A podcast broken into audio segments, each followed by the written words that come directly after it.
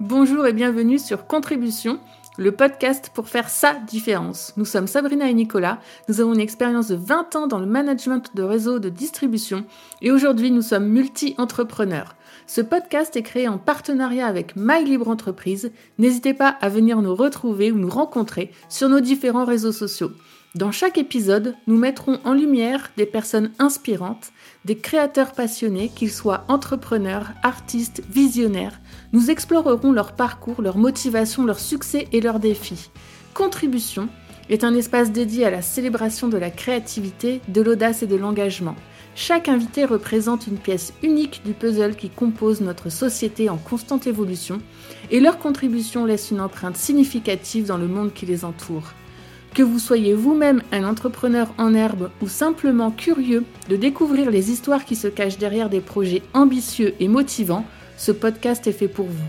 Préparez-vous à être inspiré, à repousser vos limites et à embrasser le pouvoir de la contribution.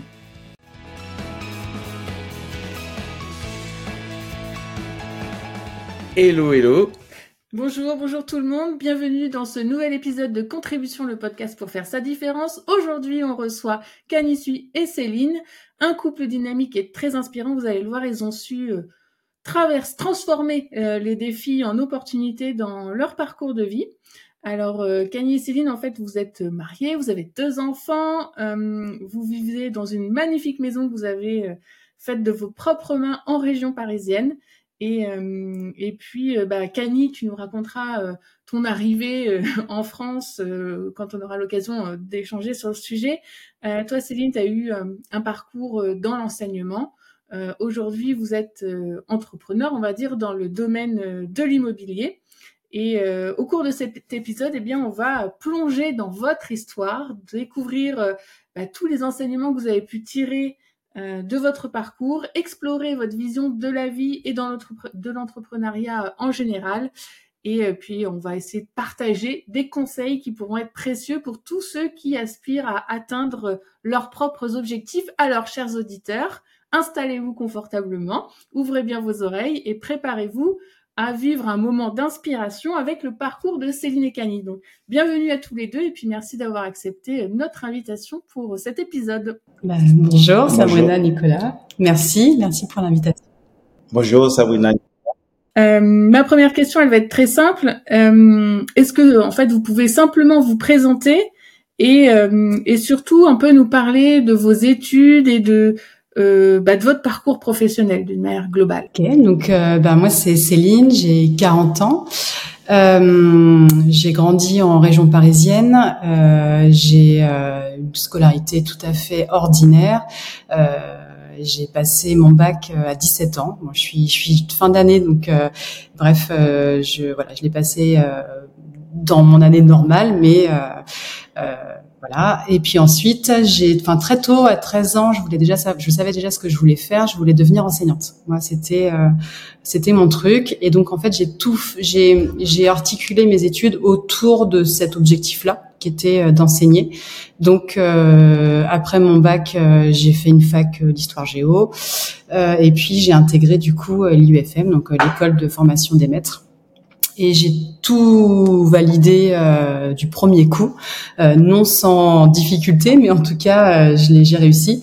Et donc, je suis passée vraiment des bancs de l'école finalement, où j'étais moi étudiante, à bah, du coup aux côtés de l'enseignant. donc, j'ai jamais quitté voilà l'enseignement jusqu'à il y a trois ans. Donc voilà, donc j'ai fait une carrière de 17 années dans l'enseignement primaire, euh, de la maternelle jusqu'au CM2. Euh, j'ai énormément appris, j'ai appris beaucoup sur moi, j'ai appris sur euh, sur l'autre, j'ai appris, enfin voilà, énormément de choses. C'est une carrière qui m'a passionnée. J'ai vraiment, j'ai aimé enseigner. Et il y a trois ans, j'ai arrêté d'enseigner, non pas parce que je n'aimais plus ça, mais simplement parce que avec bah, avec Camille qui, qui vous en parlera aussi, euh, on a décidé de travailler ensemble et d'aller du coup dans un projet un peu plus commun euh, que plutôt de pédaler chacun de notre côté. Et voilà, j'ai quitté du coup l'enseignement il y a trois ans et je j'en suis très contente finalement parce que euh, voilà, je vois différentes choses. Je vois aussi ce dont moi je suis capable de faire, ce que je pensais pas. Je pensais que j'étais capable que d'enseigner, c'était mon métier, c'était voilà. Et finalement, euh, on se plaît bien à travailler ensemble. On est plutôt euh, euh, comment on dit Complémentaire. Complémentaire, merci. Et, et, puis moi, ça m'a fait voir aussi une autre vision déjà d'une de son travail parce que bon bah il va nous en parler, mais il travaille euh, énormément et c'est vrai que c'est pas forcément simple d'être euh, d'être euh, de pas comprendre ce que l'autre fait. Donc là maintenant que je travaille avec lui, je comprends un petit peu mieux. Et puis puis bah du coup ça nous a permis d'après d'avoir différents projets, notamment dans l'immobilier et voilà on, on essaie de le faire en symbiose ensemble quoi. Voilà pour mon parcours. Merci beaucoup. Voilà, moi du coup c'est Kani Suisse, Nyakadia. Je suis euh, d'origine béninoise. Euh, j'ai grandi au Bénin jusqu'à l'âge de 20 ans. Je suis venu en France euh, dans les années 2000 pour recommencer en fait en fait ma profession. J'étais à l'époque au Bénin au lycée professionnel. J'ai contrairement à Céline, je savais pas ce que je voulais faire. Je savais quand même que je voulais réussir ma vie. Du coup, euh, j'ai fait d'abord en fait un CAP euh, mécanique générale au Bénin et euh, je rêvais de venir en France. J'ai toujours voulu venir en France. Je suis d'une fratrie de 10 enfants, euh, 10, 10 frères et sœurs au Bénin. Euh, c'est les familles en fait, euh, si vous voulez, euh, polygamie en fait au Bénin. Mon papa il a trois femmes et, et moi, je suis en fait en cinquième position de toutes les trois femmes. Quoi. Du coup, en fait, euh, en 2000, je suis venu en France. Je voulais vraiment partir du Bénin. Je voulais voyager pour voir autre chose. Et en arrivant en France en 2000, j'ai repris mes études dans, dans les énergies renouvelables. Et puis, euh, j'ai étudié, j'ai fait un BEP, un CAP, un BEP, un bac professionnel en, en énergie en fait euh, thermique et puis euh, un niveau BTS. Je n'ai pas validé le BTS parce que j'avais en fait euh, ces problématiques de de difficultés pour pouvoir en fait euh, payer le loyer, faire tout ça. Mais ça a été quand même un parcours assez euh, assez rude.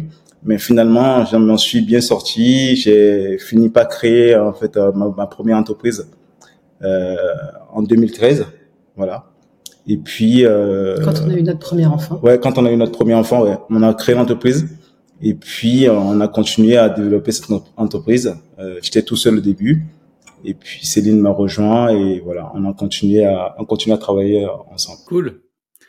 Eh ben, moi, je vous ai rencontré il y a deux ans, à peu près, euh, dans le cadre d'une activité de marketing de réseau. Et vous aviez été invité, vous avez découvert un projet et on s'est rencontrés. Moi, j'ai senti une énergie tout de suite chez tous les deux. Et euh, c'est vrai que c'est intéressant de voir euh, bah, votre parcours. Euh, toi, Cani, est-ce que tu peux, pour approfondir un petit peu ta présentation, nous donner quelques éléments sur, euh, parce que je sais que tu es arrivé en France pour euh, bah, venir euh, chercher une nouvelle vie, travailler, rencontrer la femme de ta vie, ça c'est ça s'est organisé. Mais est-ce que tu peux nous dire comment ça s'est passé? Est-ce que ça a été compliqué? Est-ce que tu as eu un temps d'adaptation? Est-ce que tu as surmonté des difficultés pour arriver dans un nouvel environnement par rapport à ton éducation et ce que tu avais vécu au Bénin Ouais, en, en, en, vrai, en fait, euh, oui, ça a été un peu un challenge euh, pour moi. Euh, déjà, de partir du Bénin, c'était pas évident pour pour une famille, je vais pas dire une famille pauvre, mais quand même une famille assez moderne en fait au Bénin. Modeste. Modeste, voilà, pardon, de, de partir du Bénin. D'avoir d'abord le visa, c'était compliqué. il a fallu en fait que j'écrive à des écoles françaises avec pas le biais des amis qui m'ont aidé en fait à trouver des écoles. Et c'est via ces écoles-là, on m'a, on m'a envoyé une invitation pour pouvoir venir en France. Et c'était difficile. C'était difficile d'avoir le visa. C'est tout un dossier qu'il fallait monter.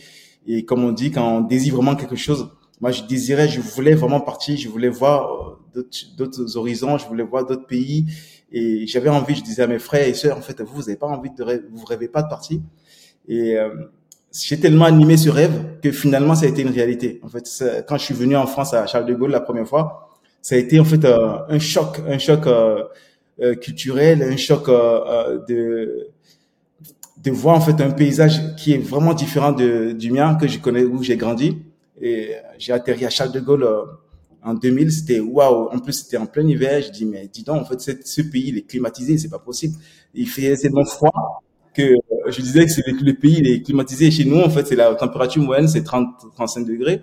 Et là, j'arrive à, et c'était moins 7, euh, moins, moins 10. Je dis, waouh, c'est quoi ce truc-là? C'est un peu de folie. Du coup, ouais, je me rappelle en plus, j'ai atterri à Nanterre dans le 92, euh, chez ma tante. Au début, c'est ma tante qui m'a accueilli, en fait, euh chez elle, à Nanterre.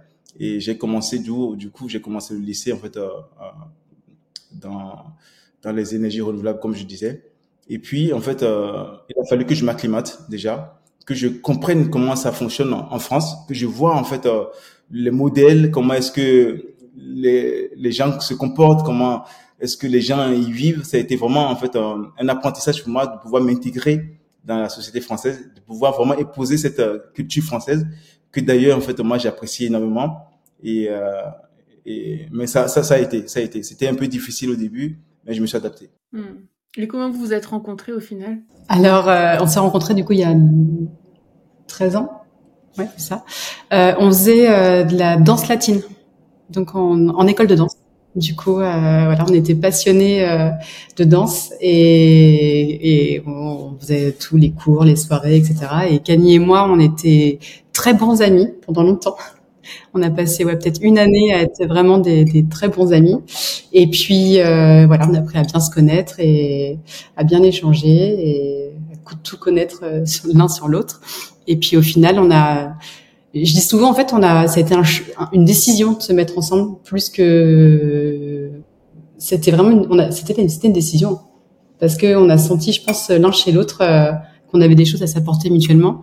Et donc euh, euh, voilà, c'était c'était pas forcément une évidence tout de suite, mais ça a été une décision qu'on a prise et, et c'est voilà, on, je pense qu'on regrette pas, non? Ouais, au début, en fait, on s'est rencontrés. On... c'est la question qui tue. c'est ça, il a, il. Vous remarquerez qu'il a pas répondu. non, on regrette pas du tout. Non, c'est pas ce que je lui ai dit, c'est que euh, au début, c'était c'était vraiment, euh, comme on dit, il n'y a pas de hasard, c'est vraiment destiné que ce soit elle, la femme de, de en fait, la femme de de ma vie, ouais, on peut dire ça comme ça. Pour l'instant, on est là encore. et euh, et euh, au début, je devais partir. En fait, j'ai je devais partir dans le sud de la France pour travailler parce que j'ai vécu depuis que je suis venu en France. C'était toujours en région parisienne. C'est la région parisienne qui m'a construit parce que vraiment c'était éprouvant au moment en fait il fallait faire les papiers il fallait changer de statut j'étais venu avec avec un, un statut étudiant qui disait qu'à la fin de mes études, quand j'ai fini mes études, je devais rentrer au pays pour pouvoir en fait euh, euh, continuer en fait à travailler, contribuer, euh, contribuer en fait au Bénin. Mais moi, je, je me disais que en fait, il fallait que je m'accomplisse encore ici. J'avais des choses à apprendre et, et je voulais quand même travailler, faire de l'expérience dans le domaine dans lequel j'ai étudié. Et je voulais pas rentrer comme ça en fait. Je voulais pas rentrer sans expérience, sans, sans rien. Et euh, j'ai continué à, à, à, me battre, à faire des stages dans les entreprises pour pouvoir avoir en fait ce fameux euh, papier qui m'autorisait le droit de travailler sur le sol français. Parce que je n'avais pas le droit de travailler sur le sol français. Et un été, j'ai dit à Céline, en fait, on était copains, on discutait de tout, et j'ai dit à Céline, écoute, moi, on m'a proposé du travail parce que j'ai une entreprise qui m'a qui m'a proposé de venir travailler à Nîmes. Je me rappelle, c'était dans le sud de Montpellier. Et je disais à Céline cet été-là que ça va être probablement le, la dernière fois qu'on va se voir parce que l'année d'après, je, je partais à Nîmes. Et Céline m'a dit comme ça, en fait, en pleine soirée, que ça se trouve, tu vas rencontrer ta femme, tu vas rencontrer une fille, et puis euh, tu tu, vas tu vas plus partir, tu vas rester en fait en région parisienne, en sachant que je ne savais pas que ce serait elle. Et j'ai dit ah bon ben ça m'étonnerait parce que depuis euh, c'est toujours euh, c'était toujours euh, c'était ton projet. Mon projet voilà. Et en fin de compte en fait euh, on on, on, a commencé on a fait une soirée de fin d'année et ça fait 13 ans qu'il est toujours là. on a fait une soirée de fin d'année et puis Céline elle m'a dit je, je lui ai proposé de venir en fait avec moi à un barbecue et effectivement elle est venue et ce soir ce jour-là en fait on s'est on s'est mis ensemble on s'est mis en fait euh, ouais. ensemble et c'est c'est c'est ainsi que depuis 13 ans maintenant ça c'est une belle histoire qu'on a écrite ensemble et on continue à, à vivre cette histoire.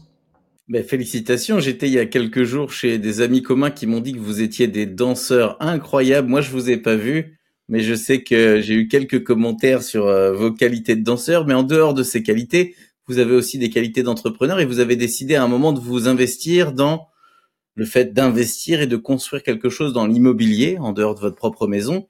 Comment ça vous est venu et euh, qu'est-ce qui s'est passé pour que vous puissiez prendre ce chemin de devenir investisseur dans ce domaine? On a voulu, en fait, comment ça s'est passé? On a voulu faire, Bah, on a voulu la construire une première maison. chose, c'était voilà, la première chose, c'était on construire a une voulu maison. construire notre maison. Voilà. De base, c'était. euh, On avait déjà une, on avait déjà acheté une maison où on était bien avec nos enfants. On a eu notre premier garçon en fait à Ruben dans cette maison-là. Et euh, moi j'étais à l'époque salarié et euh, il fallait déménager parce que en fait ça faisait cinq ans qu'on était dans dans cette maison-là. Et j'ai dit à Céline en fait si on, on, on déménage, il va falloir qu'on construise une maison, une maison en fait qui qui nous parle. Voilà. On fait nos le- projets. c'était un petit peu la condition, c'était on déménage, mais si on fait construire notre maison, voilà, comme on, comme on a envie qu'elle soit. Quoi. Mais ce qui est assez incroyable, c'est que vous avez construit cette maison à 100% vous-même. Oui. Ouais, les banques nous ont financé quand même. on n'a pas eu les, les fonds tout seul. C'est, c'est vrai que les banques nous ont. On a, on a, on a eu le projet, on a eu le terrain. pas eu de constructeur. On n'a pas eu de constructeur. Voilà, oui, effectivement, on n'a pas eu de constructeur. On a fait le projet, on a, on a, on a vu un architecte qui nous a dessiné le plan parce que la maison faisait plus de 150 mètres carrés. Et on a dessiné ensemble avec le, le- l'architecte le type de maison qu'on voulait. On a été voir les constructeurs pour pouvoir faire cette maison-là. Et le prix qu'ils nous, qu'ils nous demandaient pour réaliser cette maison, c'était pas possible pour nous financièrement. Du coup, j'ai dit à Céline, écoute, cette maison-là, si on doit la faire, si on va la faire, cette, euh, ce qu'on voulait, il faut qu'on la fasse nous-mêmes. Céline m'a dit au début que c'était un peu chaud. J'ai dit effectivement c'est chaud, mais c'est pour ça qu'on va la faire, on va la faire à notre sauce. Bah, parce qu'en fait, pourquoi c'était chaud? Parce qu'en fin de compte, au démarrage, c'est comme dans tout projet finalement. C'est-à-dire que quand on voit là où on veut arriver et quand on voit là où démarre, on a l'impression que ça va être juste euh, insurmontable. Et, et c'est c'est ça qui est finalement heureusement Cani et était là pour euh, pour euh, pour me rassurer parce que quand on finalement quand on voit tout ce qui a été fait, tout ce qui a été mis en œuvre, euh, si on, on, on, on voyait tout ça peut-être en avance, peut-être que on n'y serait peut-être pas allé. Mais et au final, Cani, il avait tout le temps, il voyait tout le temps l'objectif. Il disait non, mais ça va, ça va aller, ça peut que le faire en fait, parce qu'on est passé par des tas de péripéties. Hein, mais ça, comme dans une bonne construction, enfin normal, c'est juste normal, je pense. Mais au début, ça fait peur. Et ouais, moi j'ai eu j'ai eu j'ai eu peur et j'ai quand j'ai vu le projet et, et moi-même je me disais mais c'est trop en fait, on n'a pas besoin de tout ça. C'est c'est énorme. euh, On est juste une famille, euh, deux enfants, euh, deux adultes. On n'a pas besoin d'avoir euh, 300 mètres de mètres, 300 mètres carrés de maison. Et en fait, Cani m'a dit un truc qui, et ça, il le, il le respecte au quotidien. hein. Il dit, moi, je, je suis pas sur cette terre pour voir les choses petites, en fait. Il dit, si, il dit, moi, ne me demande pas de voir petit. Donc, je veux pas une petite maison, je veux pas une petite vie, je veux pas des petites vacances, je veux pas. De... Une petite femme. Voilà. C'est ça qu'il en a pris une grande d'ailleurs. C'est ce qui me plaît dans votre parcours, c'est que vous arrivez devant un obstacle et vous êtes des penseurs de possibilités. C'est là où on s'est retrouvés et on a connecté ensemble. Donc oui, effectivement, euh, il y a un challenge, mais il y a toujours des ressources et il faut se projeter sur ce qui va se passer euh, demain. Mm. Comment on trouve les solutions? Voilà, le, le- le projet d'investir dans l'immobilier, ça a démarré d'abord par votre maison. Et après, euh, l'appétit est venu en mangeant. Après, on a lu entre temps, on a lu un livre qui a été super important pour nous quand même. C'est Père riche, Père pauvre. riche, Père pauvre, Ouais. qui nous a bien quand même euh, secoué parce qu'on s'est dit en fait, euh, on a tout fait euh, à l'envers.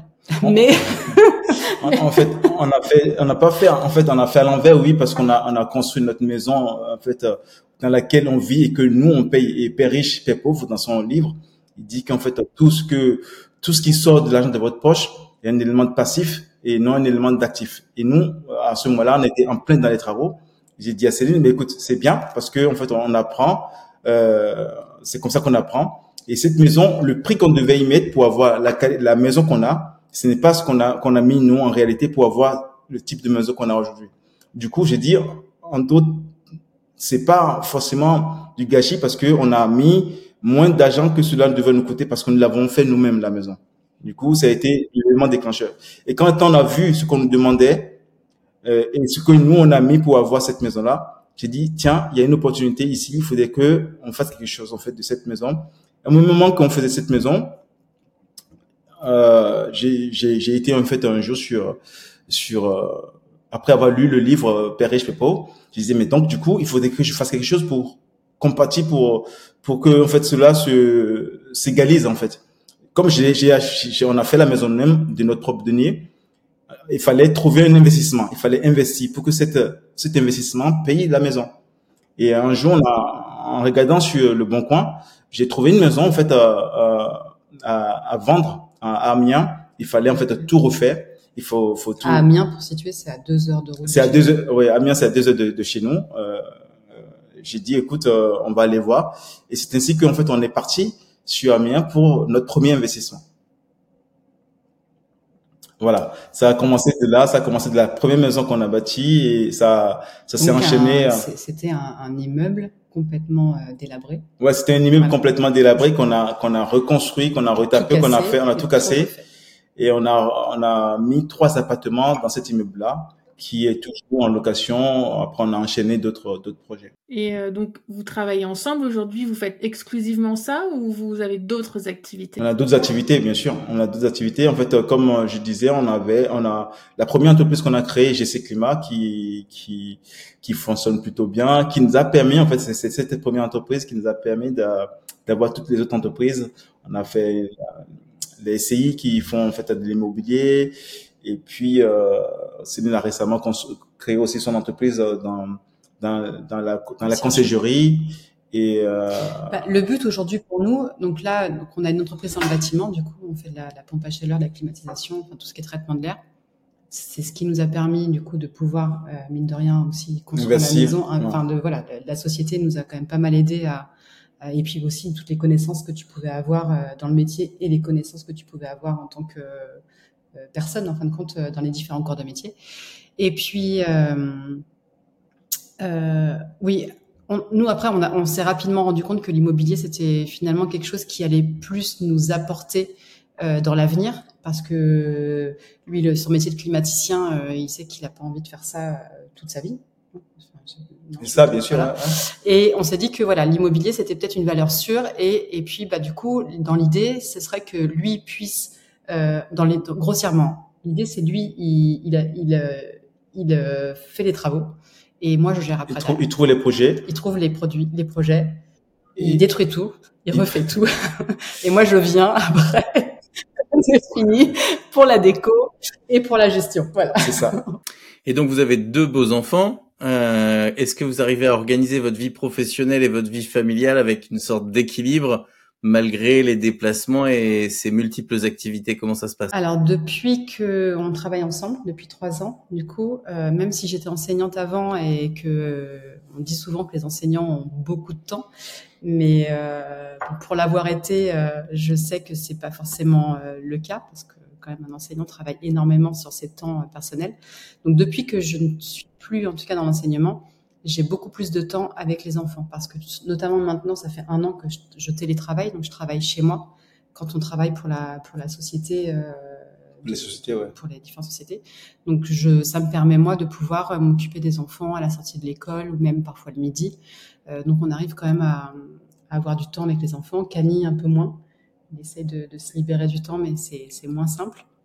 Mais du coup, on, on, en tout cas, je pense que si je n'étais pas venue travailler avec toi, euh, ce serait peut-être euh, encore plus compliqué. Parce que moi, j'étais tellement absorbée par mon boulot, toi tellement absorbée par le tien, qu'au final, les enfants sont entre les deux et après, bah, du coup, chacun fait ce qu'il peut. Et là, du coup, on, voilà, on travaille dans le même, dans la même direction, on sait où on veut aller, donc euh, on, on arrive plutôt à gérer euh, Ouais, gérer les enfants, ouais, c'est sûr que Céline est plutôt quand même euh, euh sur euh, les enfants à la maison, l'éducation. C'est ça qui, qui fait aussi notre force parce que aujourd'hui on est on est un couple qui qui regarde dans la même direction parce qu'on regarde vraiment dans la même direction. C'est vrai que je suis beaucoup moins à la maison que Céline et du coup ça compense en fait euh, euh ce manque-là et moi j'arrive quand même à, à, être présent du mieux que je peux pour pour, pour voir les enfants grandir. Quoi. On peut pas, je le vois, je le vois pas autant que Céline et je pense que c'est le prix à payer pour moi. J'espère qu'un jour, euh, je pourrai en fait profiter euh, euh, de, tous ces manques-là. Je ne pourrai pas rattraper le temps, mais je profiterai de ma manière. Voilà, c'est ce que je me dis. Et bon, il y a souvent quand on travaille en couple, les gens sont assez hallucinés que ça fonctionne bien parce que nous, c'est une question qui revient souvent parce que ça fait très longtemps qu'on travaille ensemble. Et euh, les gens sont souvent étonnés de se dire, mais vous, vous, vous à voyez. À quel moment on se tape dessus, tu vois Voilà. À quel moment vous vous prenez la tête? Voilà. nous, c'est généralement quand on explique qu'on travaille ensemble, c'est la première question qu'on nous pose. Mais oh, et vous arrivez à travailler ensemble sans euh, vous entretenir? Et en fait, euh, nous, on, ça, ça, a été tellement une évidence. Euh, je pense un soulagement pour pour toi, quand même aussi que je vienne euh, te seconder parce que c'était pas forcément évident toi de déléguer euh, tout ce qui était euh, enfin l'administratif, euh, les comptes bancaires. Il faut, faut avoir quel, enfin voilà quelqu'un qui t'a confiance quand même aussi pour pouvoir gérer ça. Et puis bah, il faut savoir aussi que quand lui travaille sur son chantier, euh, moi, finalement, c'est plus les moments où je vais être, euh, je suis pas forcément euh, dans l'activité tout le temps, en fait, en journée, parce que bah, alors je fais mes, je fais, je fais ma compta, je fais bref l'administratif, mais finalement, ça va être sur les moments où lui, il est dispo, donc ça va être les week-ends, ça va être le soir, où on a besoin de faire un devis, où on a besoin de se réunir pour parler de certaines choses, et ça, tu peux pas le faire en fait avec un salarié euh, bah, qui a des horaires de bureau, parce que bah euh, une fois 17 heures passées, c'est pas possible. Quoi. Donc c'est vrai que là-dessus, on arrive a quand même relativement euh, bien avancé.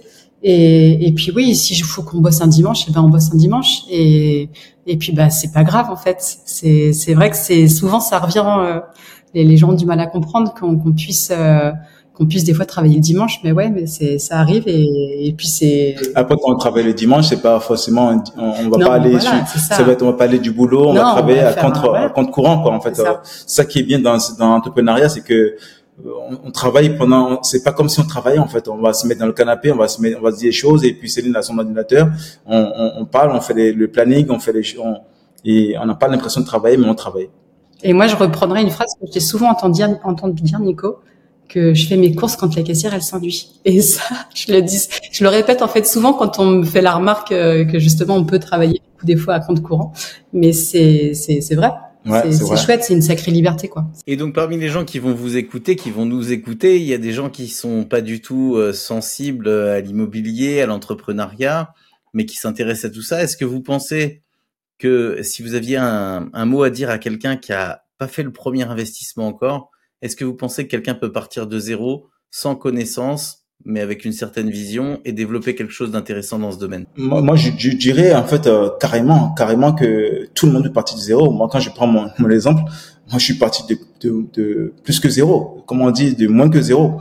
Je suis parti du pays d'Afrique, euh, le pays euh, le plus pauvre en fait, du l'un des pays les plus pauvres. Et j'avais une envie, j'avais un rêve, et j'ai nourri ce, ce, ce rêve-là pour être où je suis aujourd'hui. Quand je regarde en arrière, d'où je suis sorti et où je suis aujourd'hui, je me dis ouais c'est c'est pas pour me dire mais oui j'ai j'ai fait un beau parcours. Parce que j'ai eu cette envie là parce que j'ai été animé par par ce rêve qui que je n'ai pas laissé en fait euh, éteindre. Et quand je suis venu en France c'est pas été tout de suite euh, tout tout n'était pas beau.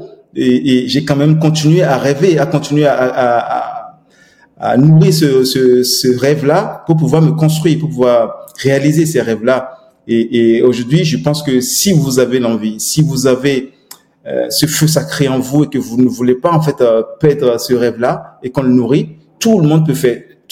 Du moment où on l'a envie, du moment où on, on, l'anime, moi il y a rien que en fait aujourd'hui quand je dis euh, à Céline on fait le point, je dis à Céline écoute tu sais euh, moi j'ai réalisé quasiment tous mes rêves euh, et, mes rêves comme on évolue dans le temps, les rêves se rajoutent. On, on, on continue à rêver parce qu'on peut pas vivre sans rêve. Quand on vit sans rêve, on est soumis.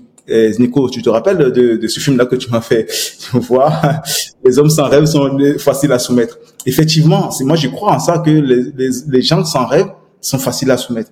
Et c'est pour ça que je dis que tous ceux qui ont des envies et qui animent, qui nourrissent cette envie-là, ils sont obligés de les réaliser. Quand on, est sincère avec soi-même et qu'on sait la direction où on veut aller, ben on y arrive toujours. Donc pour ceux qui ont envie de réaliser, c'est pas évident effectivement. Les gens ils, ils aiment mieux la sécurité. J'ai un copain qui, qui me réalise tous mes projets immobiliers que je fais, euh, avec qui je partage en fait beaucoup de choses. Je lui dis mais pourquoi tu fais pas comme moi? Pourquoi tu vas pas voir une banque pour acheter un truc et pouvoir le mettre en location? Il sait que ça marche pour moi, il le voit, mais il a peur. En fait, c'est pas une question de, de d'envie ou pas, c'est une question de, de peur. Il faut sortir sa, sa zone de confort. Il faut vraiment quitter le, le statu quo dit j'ai peur de faire ça si j'échoue, si je, ça ne marche pas. Et moi, j'ai toujours dit, j'y vais et je verrai bien comment ça se passe. En général, ça se passe toujours bien pour moi. Et quand il y a des complications, ben, je m'adapte et j'évolue. Et c'est ça qui fait qu'aujourd'hui, ben, on a ce qu'on a et les gens, pour eux, c'est facile pour nous parce que on est des entrepreneurs. Je dis, bah oui, c'est facile pour nous. Moi, c'est ce qui m'a plu dans notre dernière conversation, c'est créons le problème et après, on trouvera la solution. C'est exactement ça. Qu'est-ce qui, tu parles beaucoup de rêves, de projets. Qu'est-ce qui vous motive à entreprendre et à, à continuer de travailler, d'avancer, de mettre, des projets sur euh, en route quoi? Moi, je, je, je, qu'est-ce qui me motive euh, C'est cette liberté en fait, cette liberté de, de ne pas dépendre d'un système où on, on, doit tout en fait. Euh, s'asseoir et dire oui, on attend la retraite, on attend en fait. Moi, j'aime trop ma liberté. Je veux prendre ma, ma, ma vie en main. Je ne, je ne veux pas attendre que on, on me donne euh, euh, ce que je peux avoir maintenant je, je n'ai pas, j'ai des copains, ils sont tous en train de calculer en fait euh, à quel moment ils vont être à la retraite. Et c'est vrai qu'on est jeune et, j'ai pas envie d'attendre ça. C'est pour ça que je suis parti du Bénin. Euh, c'est pour ça que je suis parti de ma femme, de mon cocon familial euh, en Afrique. Et, et quand je suis venu ici, euh, j'ai tout de suite dit à Céline quand on a commencé, dit Céline, euh, il y a une chose que je voulais te dire, c'est que tu peux le dire Ouais, vas-y, dis-le, ce serait mieux. quand on s'est quand on s'est rencontrés, qu'on s'est mis qu'on s'est mis ensemble, hein, quand on a commencé à sortir ensemble, il m'a dit un truc qui m'a, sur le moment, je l'ai pris un petit peu à la légère, mais il m'a dit un truc. Il m'a dit, sache que il y a une chose qui m'a libérée dans ce pays, c'est le travail. Il m'a dit, donc ne me reproche jamais de travailler parce que c'est vraiment euh, il dit je vais pas aller euh, boire des coups avec les copains je vais pas aller regarder les matchs de foot il dit ça je m'en fous mais il dit par contre ce qui ce qui vraiment la chose importante pour moi c'est le travail et donc oui en effet 13 ans après en effet il travaille beaucoup mais il travaille oui après ce qui est, ce qui est chouette c'est qu'il travaille pour ses rêves et il travaille pour nous et et on a des résultats c'est ça qui compte, voilà. C'est ça qui compte vraiment, c'est travailler, pas pour travailler, mais travailler pour avoir des résultats et pour savoir qu'on avance, qu'on avance vers une direction, qu'il y a des rêves qui nous animent et qu'on a envie de faire des choses. Et, et j'aime beaucoup en fait avoir envie de le matin, je me lève à 4 à 5 heures avec des idées plein la tête et des projets qui qui, qui n'en finissent pas et c'est ça qui nous stimule, c'est ça qui nous qui nous donne envie et, et on a envie de crier très haut, très fort que ouais, on va faire ça, on va faire ça, mais on, on se limite parce qu'on veut dire euh, si si si on le dit trop fort et que les gens ils ont pas la même conviction que toi, ben, tu, tu on te regarde de oh, tu as vu lui il a envie de faire de faire ça et tu as vu il est, il fait ça. Du coup, on se limite un peu, mais on a envie de crier très haut, très fort. Il y a des gens qui se voient trop grands pour faire des petites choses, mais en fait ils sont trop petits pour faire de grandes choses. Mmh. Souvent, on fait les ouais, les podcasts en journée ou le matin parce que bah il y a une autre énergie et forcément là on a calé un truc le soir parce que vous êtes hyper occupé. Ma question suivante, c'est comment vous arrivez à maintenir une énergie pour continuer à mettre en place tous ces projets malgré de multiples activités, un emploi du temps chargé, les enfants et les différents business? Quel est votre secret? Comment vous arrivez à maintenir un niveau d'énergie important? Parce que je pense que c'est une des clés pour euh, entreprendre efficacement faut garder le, feu sacré. L'énergie, en fait, euh, c'est quand on paie l'objectif de vue, effectivement, on, on, trouve des, des, tout ce qui peut nous faire en fait euh, descendre en fait en énergie. Du coup, notre objectif il est clair. En fait, moi, je, veux arrêter de travailler à 50 ans. Je veux arrêter de travailler comme je travaille là et travailler autrement. C'est-à-dire que mon, mon objectif c'est euh, c'est être libre financièrement, être euh, rentier et à 50 ans. Je veux je veux travailler différemment. Je veux ne plus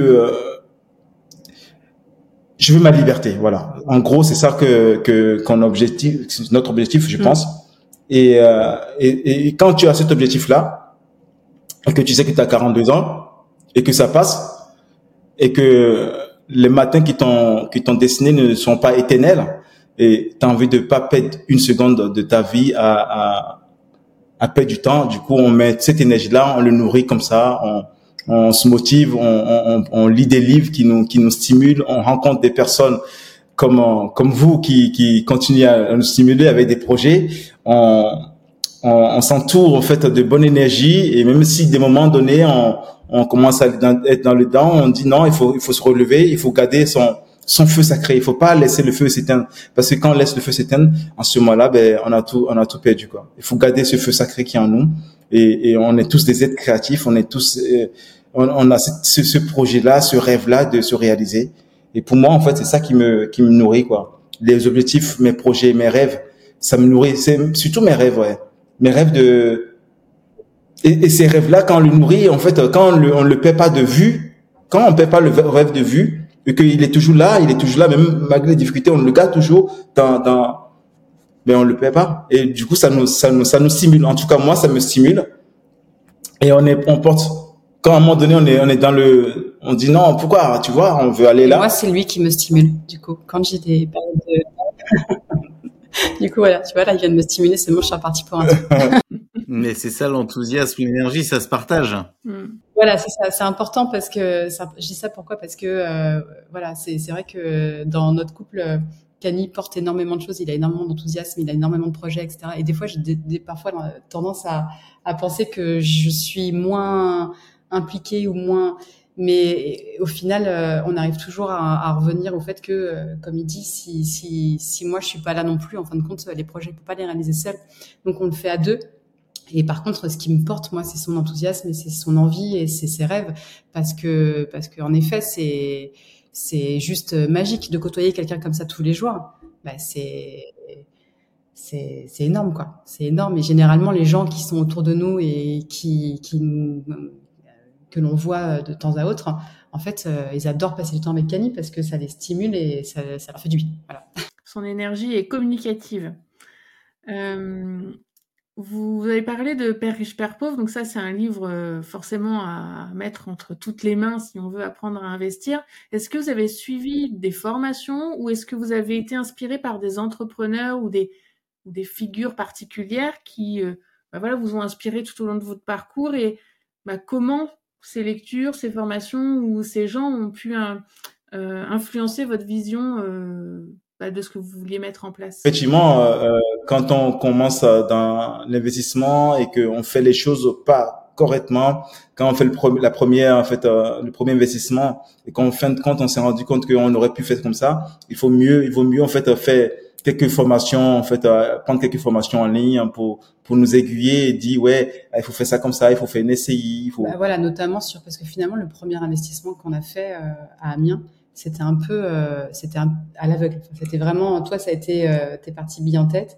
Non, cela dit, tu l'as très bien. On l'a bien, ça ouais. s'est très bien fait. Ouais. Mais c'est vrai qu'on n'y connaissait rien. On connaissait pas les, les, différents statuts juridiques euh, pour monter une SCI. On connaît, enfin, on, on connaissait rien du tout. Ouais.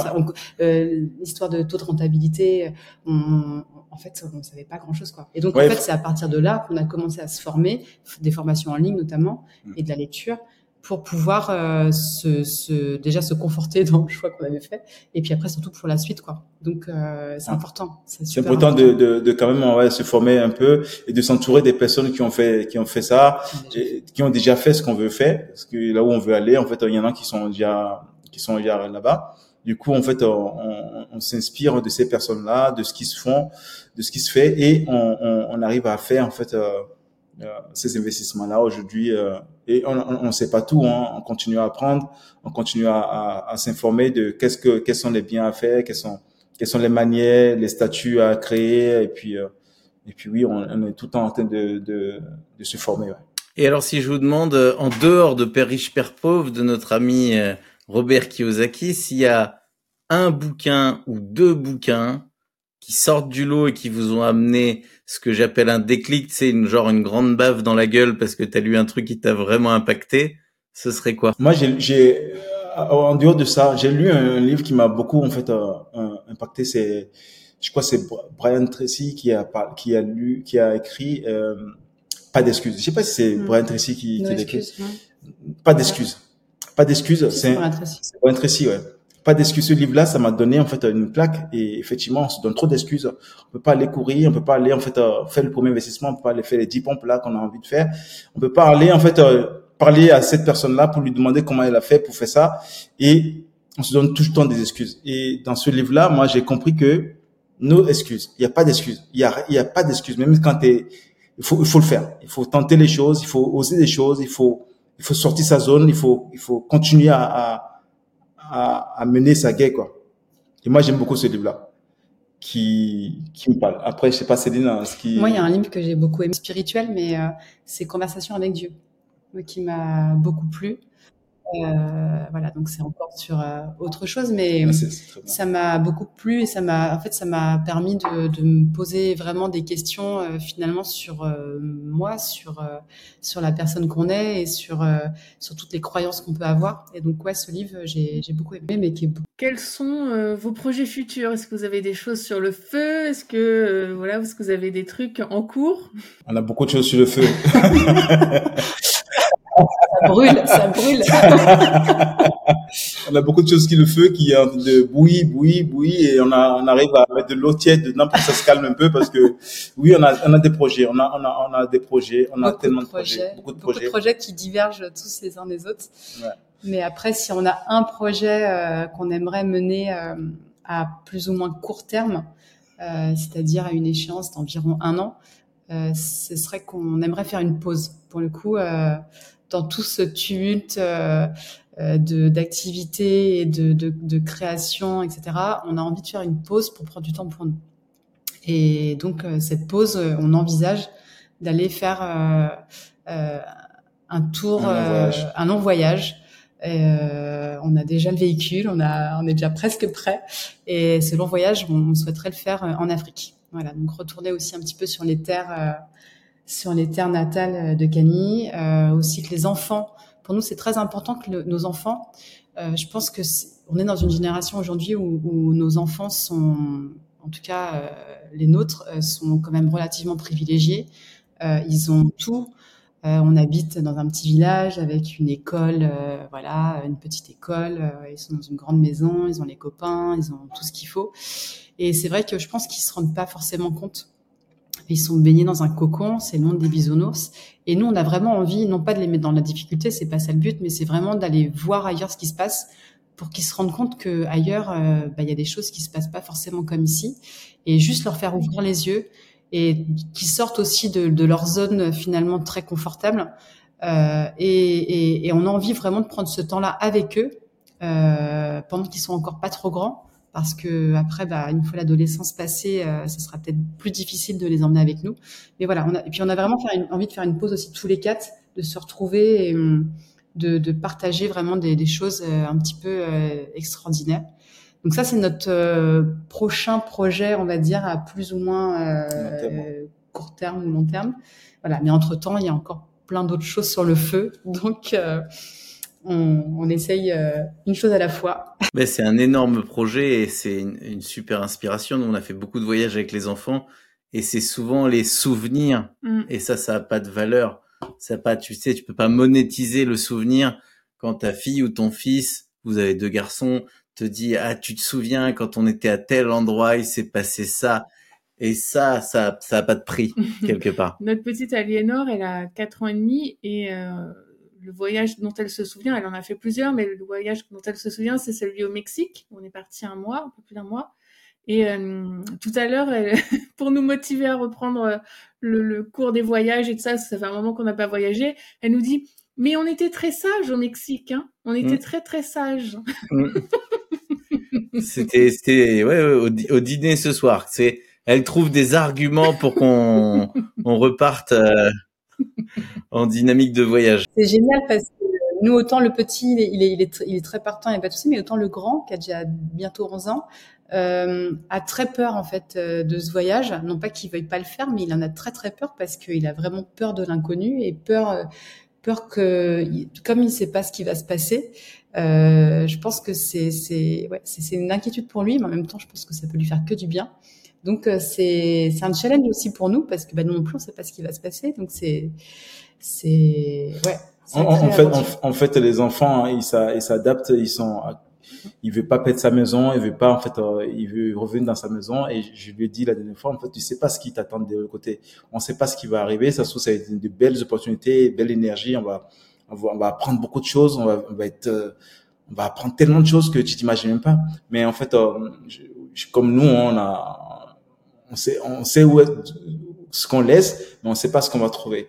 Et ça, ça fait un peu peur en fait à l'être humain qui qui cherche à toujours rester dans sa case, dans son truc. C'est pour ça en fait il faut qu'on parte. C'est pour ça en fait c'est euh, cette peur là qui fait partie quand je voulais partir d'Afrique. effectivement, mes frères, ils me disaient, mais t'as pas peur d'y aller, en fait, dans un truc comme ça? Effectivement, ton cerveau se met, il se met sur le coup, en fait, tu, tu, tu t'as pas peur, tu dis oui, t'as envie. Et quand tu rentres dans l'avion et que tu pars vers l'inconnu, tu dis, mais qu'est-ce que je fous là, en fait? Et quand tu arrives à Charles de Gaulle, et que Charles de Gaulle, tu vois les, personnes, tu vois la température, tu dis, qu'est-ce que je fais là? Et en fait, tu, viens dans une autre zone où tu dois jouer. En fait, tu as quitté une zone pour aller dans une autre zone et cette zone-là, ça t'apprend plus encore que ce que où, ce que tu étais. C'est ça qui fait le truc. Et moi, j'aime beaucoup en fait sortir de ces zones-là, de toujours en fait euh, apprendre, aller découvrir autre chose ailleurs, aller voir d'autres possibilités, parce qu'il y a que des possibilités. Il y a que des possibilités et on va découvrir d'autres possibilités. Et c'est que ce voyage va nous apprendre beaucoup et on va on va grandir dans, dans ce voyage-là encore. Bien, on vous souhaite beaucoup de belles choses pour cette aventure. T'as raison, Cani. Hein. Sortir de sa zone de confort pour aller vers une zone de peur, voire de panique, est en vérité la possibilité d'aller vers une zone de croissance. Mm. Et c'est ça qui fait la différence entre les gens qui stagnent et les gens qui font la différence.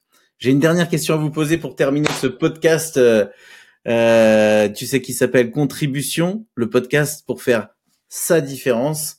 La question qu'on pose à tous les gens qu'on interviewe euh, semaine après semaine, c'est c'est quoi pour vous la définition? Qu'est-ce que ça représente pour vous le terme contribuer? Pour moi, contribuer, euh, ce serait euh, euh, permettre à des personnes de pouvoir être inspirées.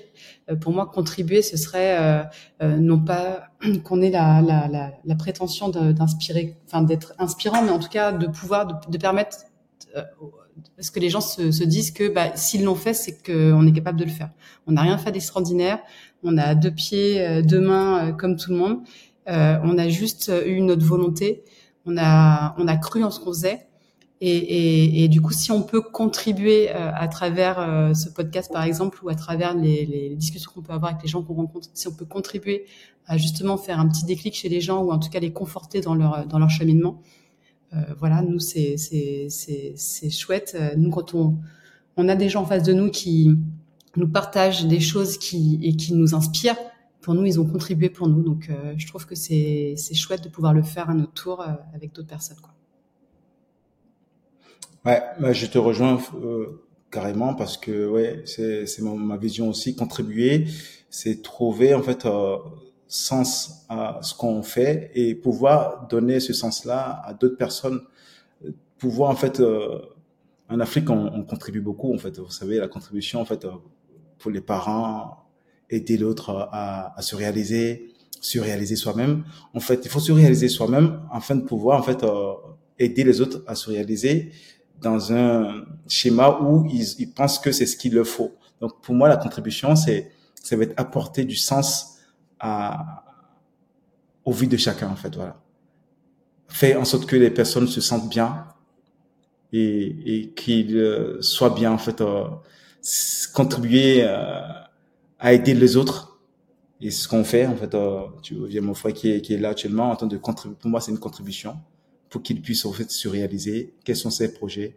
Et on va, on va l'amener, pas tout fait pour lui, mais l'amener dans cette direction que nous, on a pris pour, pour notre réussite, que lui puisse voir, contribuer à ce que nos enfants grandissent aussi, s'épanouissent. C'est pour moi la contribution. Être vraiment en fait présent pour les autres. Voilà. Ben, merci beaucoup. Euh, merci à tous les deux euh, du temps que vous nous avez accordé pour euh, cet épisode. Et puis, ben, on vous souhaite plein de projets, plein de bonnes évolutions. Enfin voilà, que des bonnes choses pour, pour la suite des événements. On a hâte de vous suivre dans vos aventures professionnelles et dans ce parcours euh, au travers de votre, euh, on va dire, votre engin de guerre pour faire le tour de l'Afrique. Et en attendant, ben, j'espère qu'on va se retrouver très bientôt ensemble pour de nouvelles aventures. Merci, à vous deux. Merci beaucoup, Nico Sabrina, pour nous avoir permis de, de contribuer à, à votre podcast. Merci encore.